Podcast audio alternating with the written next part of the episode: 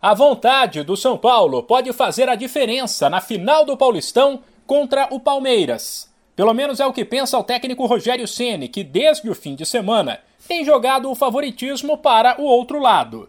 Na véspera do primeiro jogo da decisão, nesta quarta, 9h40 da noite no horário de Brasília, no Morumbi, o ex-goleiro avaliou a mudança de postura do grupo do ano passado para cá como um fator decisivo para que o time chegasse à final e disse que o São Paulo de hoje dá orgulho ao torcedor. A mudança de postura do ano passado para esse.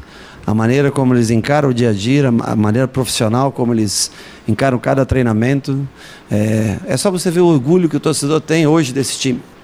Esses caras vestem a camisa é, com paixão. E futebol sem paixão, eu amo futebol.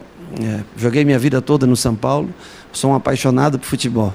Eu posso não ter talvez jogadores nível de Europa, com exceção Rafinha, Miranda, que jogaram, jogadores formados de base, que não tem a sua história ainda formada no futebol. Mas para mim, o talento é importante. O talento é, é, é um bônus que você carrega, quanto mais talento você tem na sua equipe, mas ele não é predominante ao desejo de vencer, ao desejo de trabalhar todos os dias. Depois de ganhar quase tudo o que era possível como jogador do São Paulo, Ceni agora está a duas partidas da primeira conquista pelo clube, como treinador. Ele falou sobre o assunto em entrevista concedida ao lado do palmeirense Abel Ferreira e avisou que o São Paulo venderá caro uma eventual derrota. Seria importante botar mais um quadro na parede, agora como treinador, né? São tantos quadros colocados como atleta.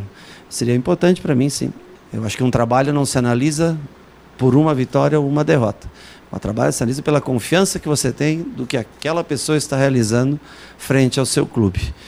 E talvez até eu concorde com o Abel com relação ao grande time que o Palmeiras tem. E só vou discordar porque o título nós vamos brigar muito para que ele fique com o São Paulo. Quanto ao time que joga, o lateral Rafinha está liberado para atuar depois de sentir dores diante do Corinthians. Enquanto o zagueiro Arboleda, que estava com a seleção do Equador, volta, mas a escalação dele vai depender do treinador. Com o meia Gabriel Sara ainda no departamento médico, um possível tricolor tem Jandrei, Rafinha, Diego Costa, Léo ou Arboleda. E o Wellington ou Reinaldo, Pablo Maia, Nestor, Alisson, Igor Gomes ou Marquinhos e na frente Éder e Caleri. De São Paulo, Humberto Ferretti.